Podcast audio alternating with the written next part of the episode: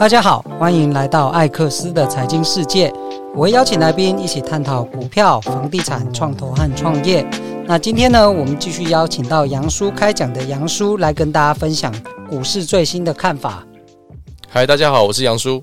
杨叔想请教一下，最近呢、啊，各家投信的 ETF 募募集资金都募爆了，有没有什么你推荐的 ETF 或是不推荐的 ETF？我们直接用消去法来讲哈，我会不去推荐有三种 ETF，我强烈极度不推荐大家去买它，去持有它。哪三种？哦，讲这个比较硬核一点哦，就是。第一个就是有收益平准金类的，不要去碰。对。第二种是高配息类的，也不要去碰。第三种呢是最近很夯的美债 ETF。我、哦、超多朋友买美债 ETF，这个也不要去碰。那为什么呢？这三种？来，我听我一一道来哈。我们先从我刚才念的第一个有收益平准金类的。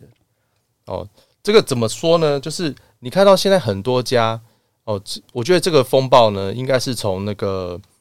零零八七八这一档开始，呃，零零八七八，我觉得它没有错，这样这样基金它没有错，但是它有一个小小的缺陷，这个缺陷就是说它它后面有加入一个收益平准金的一个机制，那为什么会有这种东西呢？我举个简单的例子，哦，今天 X，你今天你投资一百万到零零八七八这里面去，那。经过了，他们也把你的钱拿去投资在那个标的股里面。那零零八七八它的这个标这投资标的呢，是 MSCI 的那个三十档那个高成长股息的那一档 ESG 的那一档。好，投进去了。那预计在明年五月份的时候，你会领到他的现金股利，就是你目前听起来都蛮正常的，很正常。那我杨叔出现了，我在今年四月份的时候发现。哇，你那档那个配息的那个那个报酬率有到六趴哎，那我就心动手痒啦。我在四月底的时候，我也投一百万投进去了。我期待是什么？我期待我会拿到跟你一样的息，就是拿到那六趴。可是到最后的时候，你可能拿到三，我可能拿到三。为什么？因为我把你稀释掉了。那你有没有觉得很不公平？我在那撑了一年，结果你我最后一刻我才进来的，就不公平吗？那你一定很生气，你就你就算了，我就赎回，我就走了。所以说，像这种基金在两百亿以下的，就会常常遇到这种问题。比如说，我这基金成立的时候只有五十亿，结果到了最后一刻的时候，某一个法人进来了，丢个二十亿，哇天哪！那对前面的已经投资一年一整年的投资人非常不公平，所以才设计一个叫做收益平准金这个制度。它是一个会计科目，比如说你后面来的人没关系。你任何时间点，你最后一天来也没关系，我就把这个该规划要配的息呢，比如说以刚才的例子要配六趴嘛，你一百万，我我最后一天投一百万投进来，我有六趴被扣到收益平准金的会计科目里面 parking，那我其他的九十四万呢也是投进去买那些成分股，然后到了要配齐的时候，大家都会拿到六趴，那这样他不就把拿我的本金还给我而已？有这种对，所以。每个人在拿到配齐的时候，会他会看到那个配息表上面会有分什么五十四 C 啦，还有一些是收益平准金来的钱。那收益平均金来的钱是原本投资人的钱嘛，要还给他，所以这一块呢，国税局是不会课税的，因为都你自己的钱呢。对，这样变得很奇怪，对不对？但是又是另外一个话术了。那个投信直接告诉你说：“哎，我告诉你哦，你领到我们的息呢，还有一个很大的好处，有一大块呢，它是不会被瞌睡的哦，赞不赞？”有领息又不被瞌睡，听起来不错啊。对，那一般投资人不太懂啊，就觉得哇，这个太赞了。所以就是越来越多人哦，口耳相传，而且他他变成说，他利用这个机制呢，他爱怎么配息，什么时间点由他来决定。那一般人就是觉得说，呃，现在老我们的这个人口结构越来越老嘛，那大家都想说，我要来个被动收入，于是像这种季配型的东西，就是。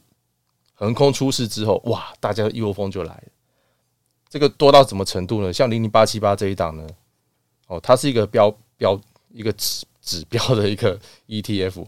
它这一档你去那个集保里面去看，它的这个受益人数已经到一百一十四万人。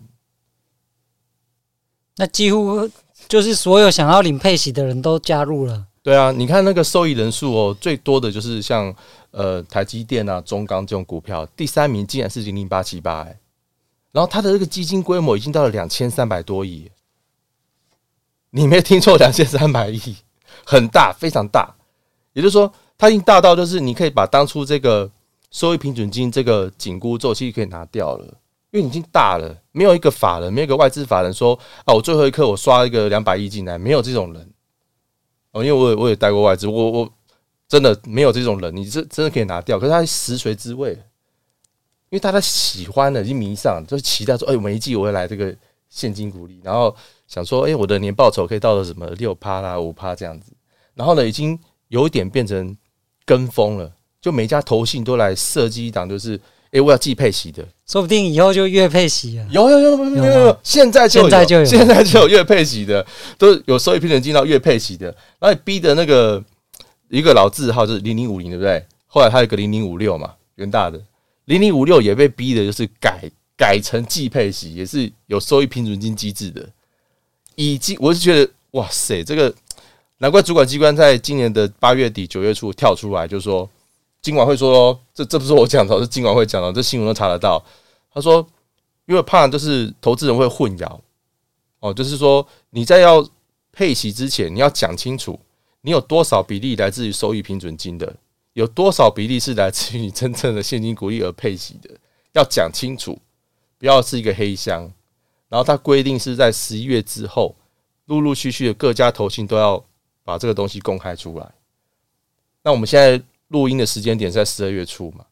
对，所以说陆陆续续各家的投信，它就会公告出来说，它这个配息跟收益平准金的比例到底要配怎么样？不然我，不然投资人真的会误会哦。尤其像我们，我们比较有一些呃，可能在市场比较久了，但有一些是像刚刚退休的一些退休人士，他不是待过金融业的，他还觉得说，哎，我每个月可以配到这个息，然后有的是月配的，然后他就会做一些资产配置。其实一般人真的听不懂，他真的听不懂，他只 care 说我有没有一直拿这个现金回来就好了。可是讲简单一点。你肚子饿了吗？OK，我从你的胳膊上割一块肉给你吃，啊，你吃饱了啊，对不对？这等于好像是你一直不断的拿自己的钱，然后喂喂食自己，然后就感觉说，哎，我就每个月可以拿到钱。对啊，他有可能是从本金配嘛。那这个问题其实一直都存在了。我想国外好像也美国也没有这种状况嘛，算是台湾独有的吗？很少哎、欸，但其实有也是有，但是很少，不像台湾现在已经已经很疯狂主流了。对，就是大家会讲说，故意挑那个月配息的，有季配息的。那他们就是因为他要要达成这种，因为短时间内开始不断配息，所以要用一个那个收益平准金的池子来去来去当做是一个资金池 parking 在那边。这样他的行政费用这些都要成本呢、啊？全部成本，但是那是黑箱，你永远不知道。但依法依规定，投信他也不需要告诉你，你打电话去问，他就可能。他不可能会告诉你，我就官腔回答。我做过这件事情，但是人家觉得说，欸、你这个你应该问问我们我们那个客服电话，就把我转去那里去了。所以说，我觉得这个是一个乱象，真的是乱象。再来就是说，我投资的钱应该是百分之百放到我的这个成分股的标的去啊，你怎么会把我部分的钱弄到收益平准收益平准金这个科目里面去呢？就没有真正。发挥投资的价值，对，所以你去看零零八七八那一档，它的 ETF，它的原型呢，就是我刚才讲那个 MSCI 有 ESG 三十三档 High E 有那个，它那那一档其实它已经，它他们两个已经有点偏离了哦。虽然他们投信有公开的讲，或是一些财经网红有讲说，其实偏离没有没有太多，他们也不能偏离。但是你长期去追踪它，其实你就会发现。它其实不应该偏离，可是它有时候会偏离到一趴两趴这样子，这样还蛮多的啊。甚至我曾经是直接拿大盘指数跟它比较，它会跑出大盘。那这个 MACI 它的网站上面也有公开资料，它的确也跑出大盘。这十年来，所以我还是认为说，如果你真的要投的话，我像这一类的就不要去碰，有收益平准金的不要去碰，因为它永永远远都会让你去落后它的原型去追踪的指标。哦，那你如果真的要投的话，你就直接投零零五零就好了。我觉得零零五零就是一个呃懒人啊，你你觉得你不知道怎么选股票，那你又不想把风险压在某一两只股票上面，你就找这个标的就可以。第二个就是高收益型的、高配息的。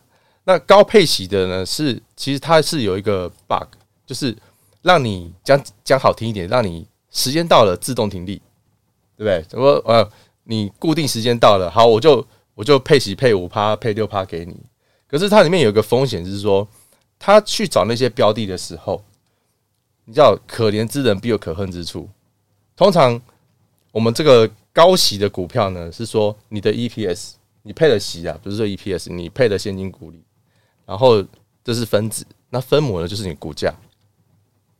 就假设你配的现金股利不变的情况之下，当你股价下来的时候，哎，你就变高息了，会很容易进入它的这个筛选池的名单里面。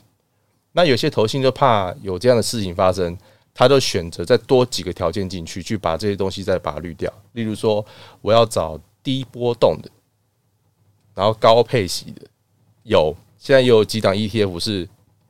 他打的那个名号是这样：低波动高配息，这样听起来不错啊。有什么缺点吗？缺点就是说，其实你真的要投资的时候，你应该是一直不断的、一直不断的把这个呃利滚利嘛，把你赚到的钱继续放在里面，继续把它滚上去，而不是说他投进去的，他赚了钱了，然后你就把马上把那钱领出来了。我讲一个最有名的例子：巴菲特，巴菲特他自己那一档基金，波特夏。他有发过现金股利吗？有一次而已，就是零点一块美金而已。他实际上是利用别的方式，例如说，呃，用呃买回扩张股的方式啊，用减资的方式啊，来回馈他的投资人。因为为什么？因为这种你投资进来的钱，你就一直不断利滚利让它去长大嘛。那这样才有复利的效果。对，复利是最大的效果。那你你今年一赚的钱哈，比如说一百块变成一百零五块了，然后马上把这五块配给你，那。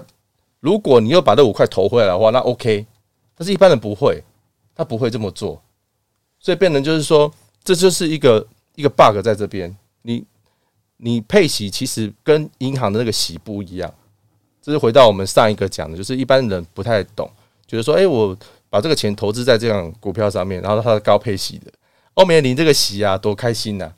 但是他们会误会为说，他好像把这个钱存到银行去做定存。银行的定存的息，那是利息，跟投资股票这个现金股利的这个配息是不一样两回事。可是一般人他不会想那么多，他觉得说我钱放进去，我时间到了，我拿到这个现金，我就很开心的。哇，你看这个息哦，还打败我定存呢。只要这个息是割，也是一样，割你身上的肉喂你自己吃，然后你吃饱吗？呃，因为我吃饱了，它是不断的在割肉。所以说，如果你是一个聪明投资人，你有。很不幸的，你也买到这个高配息的 ETF，请记得你领到息的时候，还是要再投资，再再把它放进去，这个才能达到你原本设计这个目的。哦，那第三种呢？第三种就是美债 ETF，这个就是让我最觉得恶心的一件事情。怎么说呢？就是你可以看那个，我举我举一档啊，有一档叫做呃，又是国泰投信的，他们有发一档就是美债 ETF。那你去看那个他的投信网站，他会公告他的投资那些标的物。那你就看到这么这近几年来呢，呃，他的标的物一直在换。为什么一直在换呢？因为从二零二二年的时候，美国联准会一直不断的在做升息这个动作。那我举个活生生的例子，二零二二年一月份的时候，美国联准会的基础利率还在零点一 percent。在我们现在录音这个时候，它联准会的那个基础利率已经来到了五点二五到五点五零这个现这个水准了，一直不断升高嘛，所以变成说好，那它为了要追上，它一直不断换标的。你现在看哦，它现在它现在去你去那个国外投信上面看的那个它这个美债 ETF 这一档，它的那个下面的成分股已经都换过换过一一大轮了，有两趴多的，三趴多，还有四趴多的。那它转换的时候，一定会有资本利得，也会有资本利损，还有转化，还有若干的手续费，这个零零总总成本都会算在你在算那个基金 NAV 的时候，它一定都是成本。可是这个又是我刚才讲的黑箱，它它依规定它不用告诉你，它都在计算都当做成本而已。那有的人会说，那如果是这样的话，这好像跟我投资的美债不太一样。一般人想说，我投资债券，我就投进去，然后看它什么时候到期，然后每年在到期之前，每一年我就领到那个息嘛，然后最后到期了之后，我本金再回来嘛。一般人认为是这样，可是 ETF 美债 ETF 它其实也是一档股票哦，有股票就有价格，有价格就会涨跌，所以影响到价格涨跌，包含我刚才讲的，它在计算成本那些费用灌进去之外呢，还有一些就是那些债券，它那些标的，它还是会跟着外债利率变动而去价格变动。所以美债 ETF 你并不能把它当做债券来看。对，它是债券的集合体，但是它不是一个单一债券。好，那就有人说了，那杨叔你这样讲的话，我只是个小资主啊，那我资金没那么大啊，我又不能去直投债券。哦，错了，我在这边跟大家来澄清一件事情：你越是小资族，你更要直投债券。那要透过什么方式去投？美债 ETF 那一档，它呢现在的价位呢都是来到最低有来到二十七块多了。那最高的时候是三三四十块，一路这样跌下来。那我先说它三十块好了。假设你今天要买这个美债 ETF 呢，你是不是要花三万块？买一张的话要花三万块台币。可是如果你直投美美债的话，其实你用台币三千一百块、三千二，你就可以直投了。听起来有没有觉得哇？怎么会是这样子？是啊，像一般现在，如果你有去开一些国外的券商，像我我讲那些 IB。或者是呃 TD Ameritrade，或者是 First Trade，你如果你有开那些户的时候，你点进去，然后你去找那个 Fixed Income 的 section，就是固定收益的那个那个项目，里面你可以找近一两年到期的美债，然后你可以选那个最低投资单位，比如说一个单位的，那他们现在的几乎的那个现在的这个价格都是在九十九点多、九十八点多。差不多是这个价位，美金呢、也就是我刚才讲的嘛，你用台币三千一或三千两百块，你就可以完成一次直投美债 ETF，然后一两年之内到期，然后这个利率都还不错，都四趴以上，有时候可以摸到五趴的，一大堆。那你可以去变成你自你自己可以变成自己的基金基金经理人，你可以比如说你有本来要投三万块在这个美债 ETF 上面，你把这个三万块呢，你可以来买十档。都是四趴以上的，多爽啊！对啊，就就自己自己可以这样去做一个资产配置啊。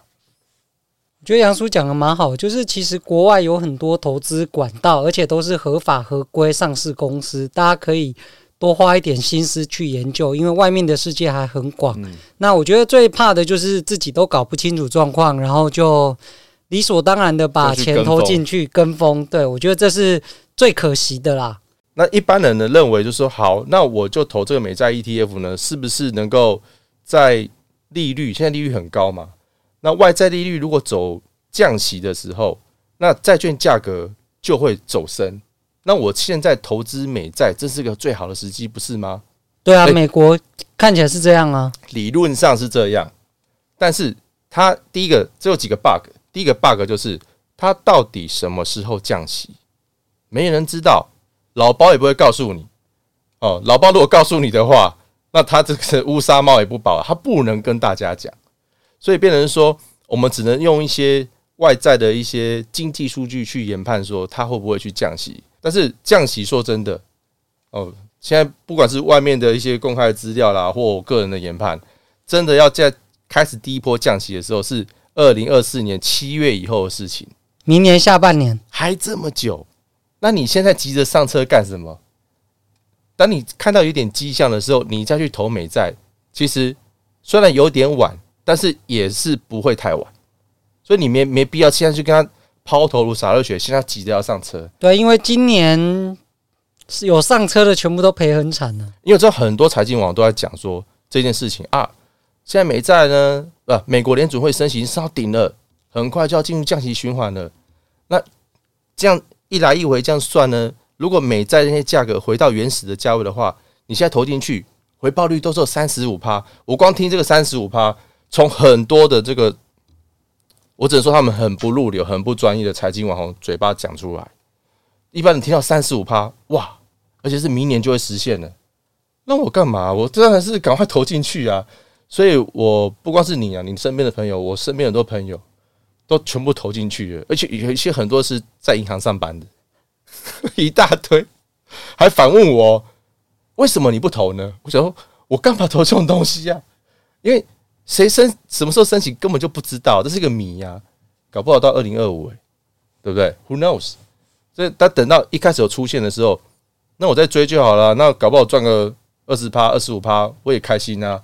我不要追求那三十五趴，而且说真的，三十五趴怎么来的，我也不知道。可是你你如果去看所有的那些媒体呀、网络的文章啦、还有 YouTube 很多都讲这个数字。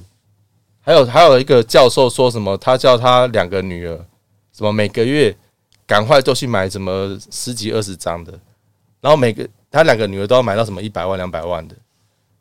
然后今年二月的事情呢，他还公开了在媒体上讲，然后网络上还找得到这些文字。然后我去算一下，他们买这档的均价可能会在三十三块，最低跌到二十七块，他一张就赔六万六六千。然后我觉得这这不对啊！虽然虽然他只是嘴巴讲讲了，他没有秀对账单出来，可是你你他他那个那个人还蛮有名的，可是。会导致很多民众是去跟风，我觉得这样这样不对。好，那我们其实也想请教杨叔啊，就是对于明年美国经济的看法是什么？我个人的看法，呃，我直接讲台湾跟美国好，好啊，因为台湾跟美国其实某种程度上还蛮相关的，因为美国来讲是全世界的老大哥嘛。好，那我们以美国来先开始讲好了。美国明年会有一个很重要的事件，就是。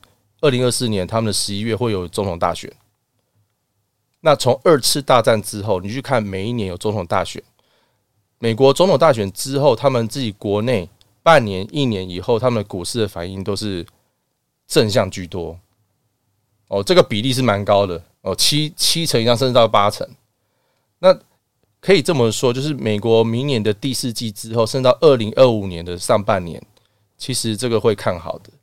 那再搭配，就是现在美国联储会升息升到几乎到顶，可能只剩一次的的一个呃最后的一个一码，不管是十二月这一次，或者是说明年第一季，好，那之后开始走降息循环。那一般我们在看所有的经济数据哦，不管是呃美国 GDP 啊，或者是它的失业率啦，或者是它的 CPI 啦，啊，其实都有是在美国联储会鲍尔主席他的这个他规划这个剧本里面。尤其是 CPI 要朝这个两 percent 去前进，所以这个时间等等算起来，其实美国整个上半年还是一个小小的动荡年。我不会说它很，它是很大动荡年，它是会动荡。可是到了第三季，甚至到美国大选的时候，就会开始不断的往上缓步上去。好，我们现在回到台湾，那台湾其实一一直以来，它都跟着比较跟着美国股市去去。呃，它的 correlation 是蛮强、蛮蛮高的，非常高啦，依存呃不是相关性是蛮高的，所以明年呢，台湾股市呢，我个人的看法是，啊，还是因为我刚好在一月份有总统大选，哦，可是台湾的总统大选跟美国总统大选又很不一样。那台湾来讲的话，明年的一月呢是总统大选，那按照以前总统大选，总统大选之前，我们这个股市怎么走，那之后就是反着走。那现在十二月了，距离总统大选还是有四十天左右。那我们现在行情是不是很好？要创新高啦！So，所以有很大的几率。我在这，我不是助吹，说我不管是绿的当选、蓝的当选，或是白的当选，其实都会走。以过去的这二十多年的统计数据来看的话，呃，往下走几率是蛮高的。所以我来说，就是刚好配合美国，它也是一个动荡。上半年是一个动荡，所以。台股很有机会去下修，哦，这个是我是依照过去的的数据啊，哦，当然我会认为就是下半年会跟美国总统大选有点这个行情会有点绑在一起，然后因为它下修了嘛，我想最大的利多就是跌太多，哦，所以整个上半年如果二零二四年上半年如果整个跌下去的话，那在下半年甚至从第三季、第四季开始，甚至可以更期待二零二五年这个市场经济整个。在洗盘一次之后，那整个就活，这个又活过来，复苏过来。所以这是我对美国的股市跟台湾股市的看法。好，那谢谢杨叔今天带来了就是对于 ETF 哪些千万不要碰，以及对美股跟台股的一些看法。那也希望大家在做任何投资之前呢，都能好好的谨慎评估，然后把风险放在前面，多做一点功课。